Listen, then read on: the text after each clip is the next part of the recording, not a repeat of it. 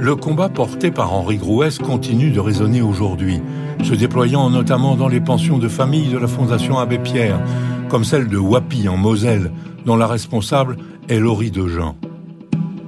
Ça fait bientôt dix ans que je travaille à la pension, donc de formation euh, éducatrice spécialisée. On est des hôtes de maison, voilà, hein, donc euh, en pension de famille. Le rôle d'un hôte de maison est, d'accueillir au quotidien, euh, de soutenir les personnes qui vivent ici.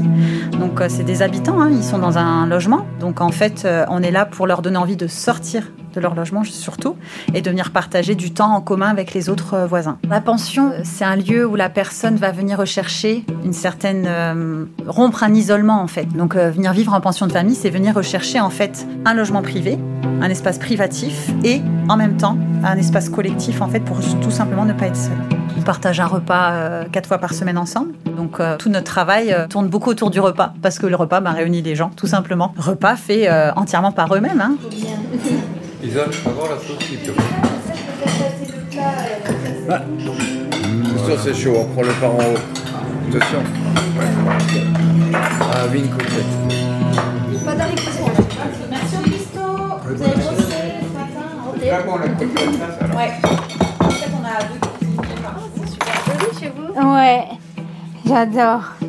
Mais ça va changer. Euh ça va bientôt tout changer parce que j'ai envie de changement. Je m'appelle Isabelle, je suis depuis 18 ans à la pension de famille et je m'y plais très bien. Le collectif, voir les, autres, euh, partager des moments avec eux, être pas seule en fait.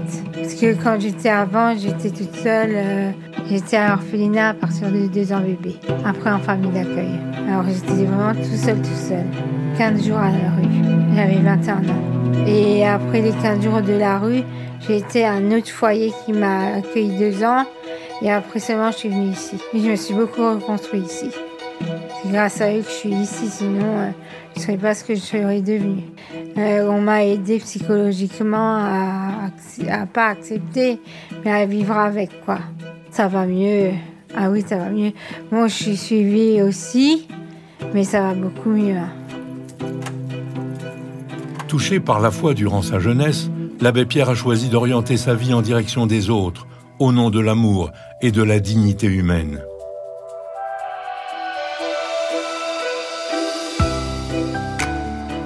Je suis Laurent Desmar, ancien secrétaire particulier de l'abbé Pierre, et je vais vous raconter les combats menés par celui qui est né Henri Grouès.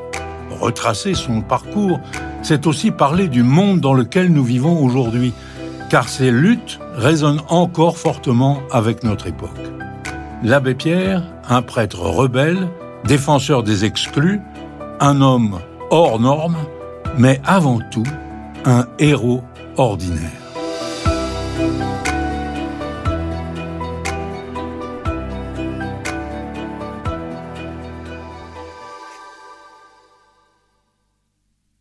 Toute sa vie, l'abbé Pierre s'est comporté en homme libre. En rupture avec les dogmes et positions de l'Église catholique, il a adopté des positions progressistes sur de multiples questions de société, la contraception, l'avortement, l'homosexualité. Durant les années 1980, en pleine épidémie du sida, il se prononce en faveur de l'utilisation du préservatif. C'était un homme libre, effectivement, qui aimait la vérité. Et hein. puis on nous dit que la vérité, dans l'Évangile, il y a une phrase, la vérité vous rendra libre. Frédéric Lenoir, écrivain, auteur de livres d'entretien avec l'abbé Pierre. Donc euh, il, cherchait toujours à être vrai et, il disait ce qu'il ce aimait, ce qu'il choquait euh, dans le catholicisme, dans la religion, et il était très lucide. Puis il a, il a jamais tenu compte effectivement des, critiques qu'il pouvait avoir de l'institution. C'est quelque chose, ça le heurtait. Hein.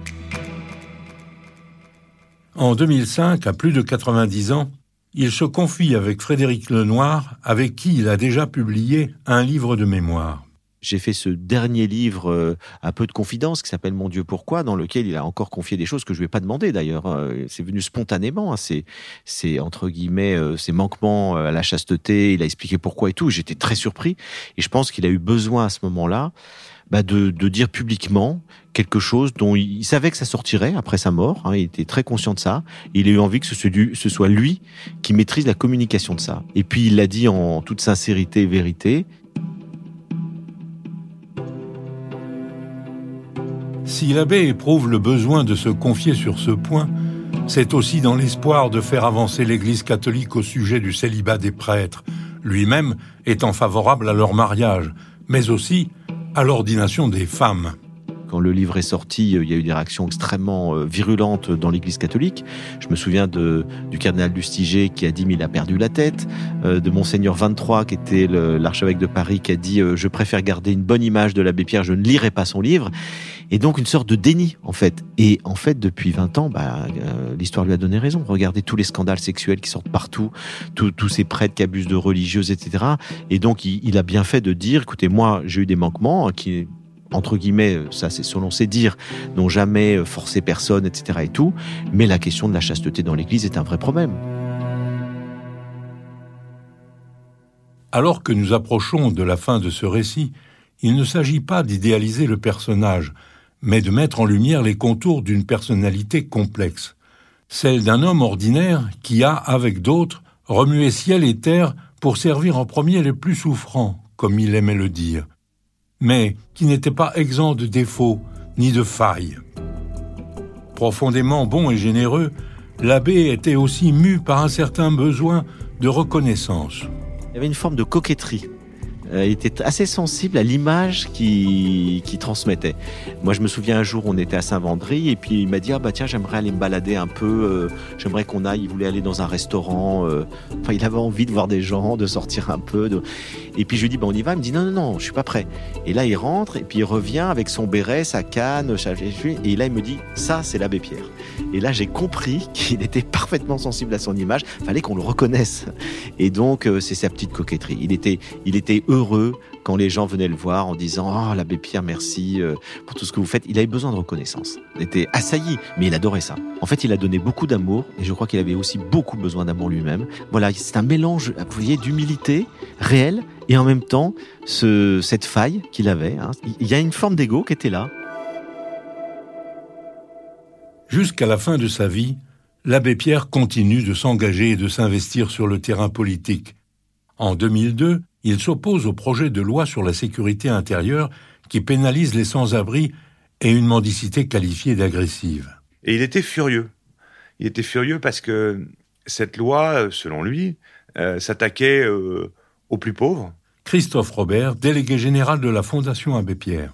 Il y avait toute une série de publics qui étaient, euh, de situations qui étaient ciblées dans cette loi. Il était convaincu que la pauvreté, la misère, le fait de ne pas avoir de bonnes conditions de vie pouvait créer des situations euh, de dépendance euh, où on est obligé à un moment de se débrouiller comme on peut euh, par le vol ou autre. Enfin, il disait pas que c'était bien, mais il voulait dire avec sa fameuse phrase il faut pas s'attaquer aux pauvres, il faut s'attaquer à la pauvreté. À ce moment-là, il avait tapé assez fort dans les journaux sur cette loi. Le ministre de l'Intérieur de l'époque avait dit mais l'abbé Pierre a sans doute pas bien compris quel est l'objet de ma loi. Je l'invite à me rejoindre ou à venir me voir place Beauvau.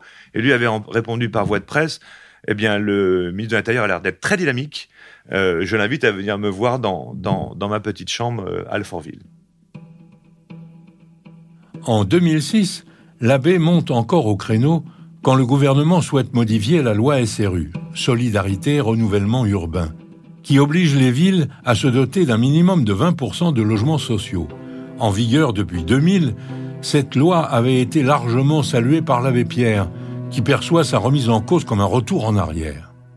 Quand le débat approche à l'Assemblée nationale, je, lui dis euh, qu'est-ce qu'on peut faire, l'abbé Pierre? Patrick Doutreling, ancien délégué général de la Fondation Abbé Pierre. Il dit qu'est-ce que t'en penses? Je dis je, peux vous proposer une interview avec un grand journal, Le Monde euh, ou Libération ou Figaro? Non, il dit ça j'ai déjà fait. Euh, une émission de, radio ou de télévision, peut-être, il fait. Ou alors, euh, on se déplace à l'Assemblée nationale. Ah, il dit, ne va pas plus loin, il dit, c'est ça que je veux faire. Un déplacement de l'abbé Pierre au Palais Bourbon est alors planifié. Dans les jours précédents, il est très fatigué. La veille, je, vais voir l'abbé, je dis, on va annuler, on va le refaire un peu plus tard. Ah non, il dit, demain je serai en forme. Et, et donc je dis, bah écoutez, j'appelle au matin et si, si ça va, je, viens vous chercher à deux heures. Si ça va pas, on annule. J'appelle le matin, je tombe sur l'assistante de, l'abbé et qui me dit Mais depuis 4 heures, il est levé, il est habillé, il t'attend. et elle dit il, est, il est transformé. Donc, bon, ben, j'ai dit J'arrive.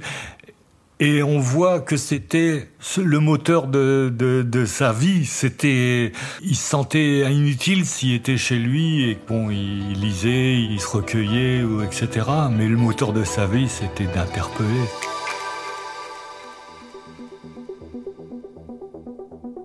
Lorsqu'il arrive en fauteuil roulant à l'Assemblée nationale, l'abbé est très affaibli.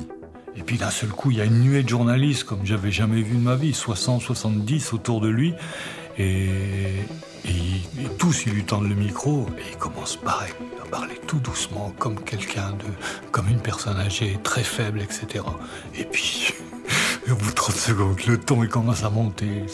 C'est insupportable. Un, ce serait un crime de, contre les pauvres de supprimer ou de modifier cette loi, etc. Et il part dans une envolée fabuleuse. Euh, et, donc, après tous les députés, ils veulent tous lui serrer la main, le toucher, etc. Malgré l'intervention de l'abbé Pierre dans l'hémicycle, les députés votent l'amendement de la loi qui doit désormais passer au Sénat. L'abbé me dit euh, tu, peux y aller au Sénat. Moi, je pourrais pas retourner. Euh, je vais y aller. Et donc, je vais au Sénat. Je rencontre les, présidents euh, du, groupe centriste qui, étaient hésitants. Et j'arrive à faire basculer pour que ce soit rejeté. Et, donc, l'abbé Pierre était, très fier. Il se trouvait encore utile à 93 ans de, pouvoir faire ça. Cette sortie à l'Assemblée nationale aura été sa dernière apparition en public. Quelques mois plus tard, l'abbé se réjouit d'une dernière victoire. C'est décembre 2006. Chirac, euh, dans ses vœux, annonce qu'il va faire voter une loi sur le droit au logement, le droit au logement posable. Et c'est le 31 décembre. Alors, il va l'annoncer à 20h, à 19h30. Euh, le ministre du Logement, il m'appelle et il me dit euh, pouvez dire à votre patron que vous avez gagné. Euh, le président va annoncer le droit au logement ce soir dans, les vœux. Cette scène a lieu le 31 décembre 2006. Une quinzaine de jours plus tard, l'abbé Pierre est hospitalisé au Val-de-Grâce, atteint d'une infection pulmonaire. Au cours de sa vie, l'abbé Pierre a souvent parlé de la mort comme de grandes vacances à venir. S'il l'a frôlé à plusieurs reprises, il a aussi régulièrement annoncé à ses proches qu'il était sur le point de partir. Pourtant, l'énergie de ses combats semble avoir contribué à garder intacte sa force de vie pendant plus de 94 ans. Quand j'arrivais à chaque fois, euh, chaque fois que je l'ai rencontré, il me dit oh, j'en peux plus, je suis fatigué, je vais mourir. Il avait des tonnes de pilules à prendre, etc. et tout. Frédéric Lenoir. Et au bout de dix minutes, il est en pleine forme. C'est-à-dire qu'il suffisait de le lancer sur quelque chose et son énergie revenait. Et après, je l'arrêtais plus. C'est-à-dire qu'au bout de deux heures, je disais, mais euh, père, faut que j'y aille, j'ai un autre rendez-vous. Mais c'était impossible de l'arrêter. Et puis, une fois qu'il était pris par le sujet, euh, qu'il passionne, euh, à ce moment-là, il retrouvait une énergie extraordinaire. Quelques jours après l'hospitalisation de l'abbé, j'ai moi-même, Laurent Desmar, appelé son confesseur Jean-Marie Viennet à son chevet. Et nous voilà euh, partis donc à l'hôpital du Val-de-Grâce. Jean-Marie Viennet, prêtre, ami et confesseur de l'abbé Pierre. Alors on, va avec Laurent dans la piole. Il était là comme cette table, comme cette table. Hein. Mais je dis, ce coup-là, on est tranquille, il est mort pour du bon. Hein. Hein. Mais il m'avait dit, avant, il se passera quelque chose. je savais. Père, c'est Jean-Marie. Il ouvre les yeux. Bon, ben, je lui ai dit, on va faire ce qu'il faut.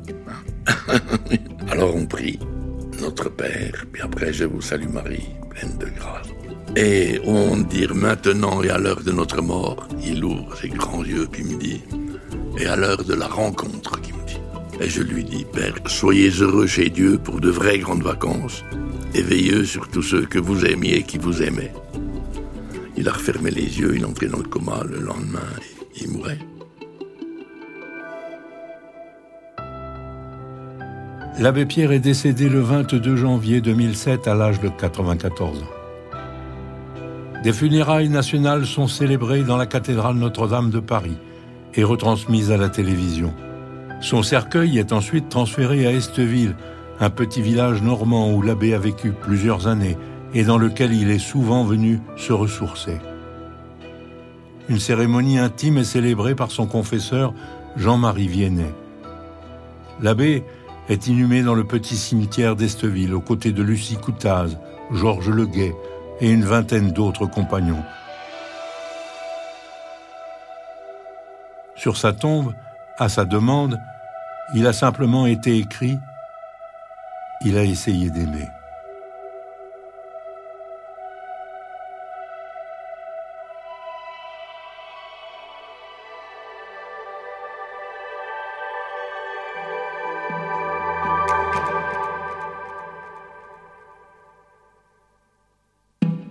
souvent, il, demandait est-ce que ça servait à quelque chose? En disant il, y, a, toujours euh, autant de pauvreté, il y a toujours autant de mal logés, ou c'est toujours pas une priorité du gouvernement, donc euh, j'ai pas servi à grand chose, euh, disait-il. Donc moi, je, disais mais non, sa situation serait bien pire, bien, bien évidemment, si si on avait, si vous aviez pas été là, si vous n'aviez pas des combats comme la trêve hivernale, c'est lui qui l'a fait instaurer c'est la grande relance du logement social, c'est lui qui l'a initié grâce à ses interventions. Le rôle joué par l'abbé Pierre dans la défense des exclus a été primordial. Même si la pauvreté n'a pas disparu et que les inégalités demeurent, voire se renforcent, ces combats se perpétuent à travers les organisations qu'il a créées et les luttes qu'elle mène demeurent profondément nécessaires. Aujourd'hui en France, 4 millions de personnes sont mal logées. Mal logé, ça veut dire sans abri, sans domicile, mais ça peut être aussi des personnes dans des logements. Christophe Robert, délégué général de la Fondation Abbé Pierre. Mais des logements de très très mauvaise qualité. Euh, ou euh, de très mauvaises conditions de logement parce qu'on est 10 dans 25 mètres carrés. Donc ça suffit pas d'être logé. Alors, si maintenant on prend un tout petit peu de recul par rapport à l'histoire de l'abbé Pierre, on peut constater que, par exemple, la taille des logements, depuis l'appel de 54, a fortement augmenté par habitant. Donc c'est plutôt positif. Euh, la part des logements qui euh, ont euh, l'eau, l'électricité, les toilettes à l'intérieur a considérablement évolué. Mais considérablement, c'est la très très grande majorité aujourd'hui. Donc il y a des dynamiques plus satisfaisantes, enfin qui ont évolué de manière satisfaisante depuis 54. En revanche, parmi les 4 millions, je disais qu'il y avait les personnes sans domicile fixe. Ce chiffre a doublé aujourd'hui par rapport à 2012. Donc il y a aussi des dégradations, c'est-à-dire qu'il y a des reculs c'est jamais gagné. Depuis euh, une dizaine d'années, le surpeuplement, le fait d'être trop nombreux dans un logement, est reparti à la hausse, parce que le logement est trop cher. Donc, l'attention doit être permanente euh, pour qu'il n'y ait pas de régressions. À côté des 4 millions de mal logés, on compte 12 millions de personnes en situation de fragilité avec le logement. Il s'agit de personnes menacées d'expulsion locative ou vivant dans des logements qui se dégradent. Au total, environ 15 millions de personnes sont touchées, de près ou de loin, par la crise du logement. Source d'inquiétude encore, les bidonvilles sont réapparus en France alors qu'ils avaient été éradiqués dans les années 1970.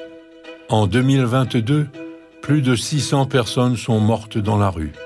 13% de la population française vit sous le seuil de pauvreté et plus de 2 millions de personnes bénéficient de l'aide alimentaire. À l'échelle de la planète, 730 millions de personnes vivent avec moins de 2 dollars par jour, soit 10% de la population. Mais, égrener des statistiques, cela a des limites. On n'a pas tellement euh, euh, la mesure si en fait on n'écoute que les chiffres. Blanche Gardin, humoriste, marraine de la Fondation Abbé Pierre. D'ailleurs, c'est ce que disait aussi beaucoup l'abbé Pierre. Il disait les hommes politiques euh, ne pleurent pas euh, devant les chiffres, on pleure derrière les cercueils. Et, si on n'est pas au contact euh, de, la misère, c'est c'est plus difficile de se rendre compte qu'il faut que ça change absolument, quoi, de l'urgence en fait euh, de la chose. Quoi. Il, avait cette façon de penser que qui est très belle d'ailleurs, que de dire en fait il n'y a pas il a pas des, des, des, vilains hommes politiques sans cœur et des et, d'autres qui seraient euh, des gens au grand cœur. Il y, a il, y a, juste des gens qui ne connaissent pas la réalité de, terrain, qui ne qui ne voient pas en fait. Et à partir du moment où on voit, euh, c'est difficile bah, de faire semblant de plus le voir quoi. Et le message d'Abbé Pierre, c'est un message ultra simple. Le programme du logement d'abord, c'est un programme qui a fait ses preuves. On, l'a, on l'a utilisé dans, plein de pays. Le problème du sans-abrisme et de l'exclusion, pour moi, c'est la première urgence. J'ai l'espoir que les, nouvelles générations euh, remettent un peu au centre ce problème-là, parce que bon, euh, quand l'abbé Pierre voulait qu'on ne, surtout, euh, qu'on ne s'habitue pas à voir des gens dans la rue, quand on voit où on en est rendu aujourd'hui, c'est, c'est voilà, c'est, c'est terrible, quoi.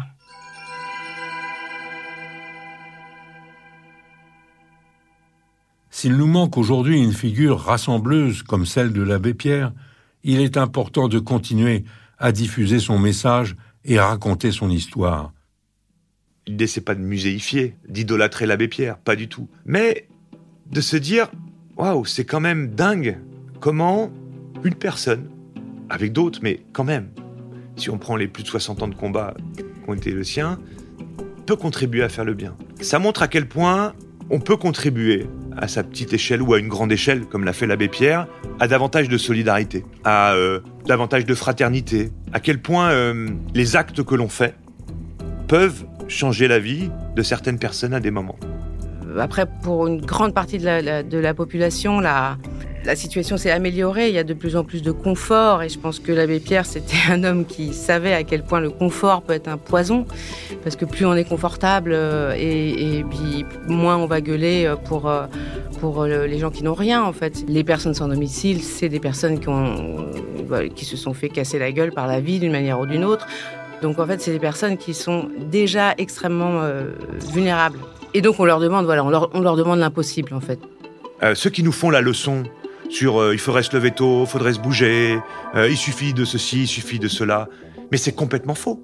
Toute l'histoire de la sociologie, toute l'histoire humaine nous apprend le contraire. Ceux qui peuvent plus s'en sortir, c'est ceux qui ont la chance d'avoir un réseau, ceux qui ont eu la chance d'avoir euh, des outils culturels qui permettent de se débrouiller dans n'importe quel contexte, y compris quand il y a des coups durs ou avec des milieux qui ne sont pas les nôtres. Et tous ceux ce que nous a appris la sociologie là-dessus, il faut l'entendre. Et si on n'est pas capable de regarder ça collectivement et de tenter au mieux d'y remédier collectivement, eh bien, on s'en sortira pas. Donc c'est ça aussi, me semble-t-il, que avait très très bien compris l'abbé Pierre, mais il n'est pas le seul. Pense que c'est très important de continuer de raconter cette histoire pour les jeunes, notamment parce que euh, il me semble maintenant qu'on est quand même dans une ère où il y a quand même une sorte de retour de l'ordre moral dans un certain sens, c'est-à-dire que euh, il faudrait être parfaitement digne pour s'indigner, c'est-à-dire tout est là pour montrer que bah, si on n'a pas été euh, en gros d'une pureté irréprochable dans sa vie, on n'aurait pas le droit de pointer une injustice. Et ça, je trouve que c'est vraiment mettre dans les des, des, bâtons dans les roues de, de ce combat-là. D'ailleurs, l'abbé Pierre lui-même euh, et le principe même des compagnons d'Emmaüs, c'était quand même de dire euh, viens, aide-nous à aider et euh, on te demandera jamais ce que tu as fait avant. On, peut s'entendre dire après que bah, qu'on veut avoir le beau rôle en pointant des choses, etc.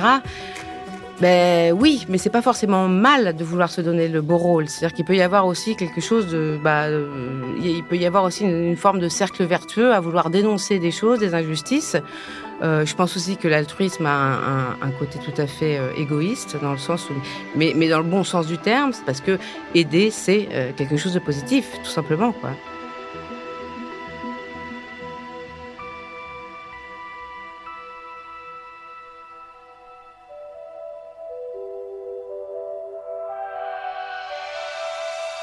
Je suis Laurent Desmar et je vous ai raconté l'histoire et les combats de l'abbé Pierre. Homme ordinaire à la santé fragile et au parcours hors norme, Henri Grouès a consacré sa vie à aider les autres, les plus démunis, les invisibles. Avec Lucie Coutaz et toutes les personnes impliquées dans les structures qu'il a créées, il s'est démené pour tenter de réparer les inégalités et les injustices en faisant entendre la voix de ceux qui n'en avaient pas s'il est parvenu à éveiller les consciences et susciter des élans inédits de solidarité, il assurait n'avoir pas vraiment décidé tout ce qu'il avait accompli. Il aimait dire que ça lui était arrivé parce que d'autres étaient venus le solliciter. Figure altruiste et charismatique, prêtre rebelle et provocateur, l'abbé a mené toute sa vie un combat politique avec l'amour pour guide. Au-dessus de son lit, il avait affiché des mots qui ne me quitteront jamais. Souviens-toi d'aimer. C'était écrit deux fois pour ne pas qu'on l'oublie. Souviens-toi d'aimer. Cette phrase-là résume tout.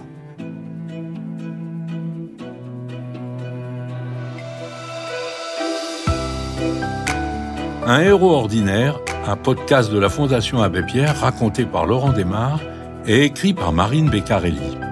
Une production Bababam. Un grand merci à Axel Brodier-Dolino, Sophie Doudet, Patrick Doutreling, Blanche Gardin, Bernard Kouchner, Frédéric Lenoir, Christophe Robert, Jean Rousseau, Régis Timorot, Jean-Marie Viennet. Mais aussi à Anaïs Alessi et les élèves du collège Simone Veil de Saint-Priest, Mohamed Regaz, Anissa, Cécile et des personnes sans abri, accompagnées par la boutique Solidarité de la Fondation Abbé Pierre de Metz, Thierry Ergot, Laurie Dejean, Isabelle, Olivier et les habitants de la pension de famille de Wapi.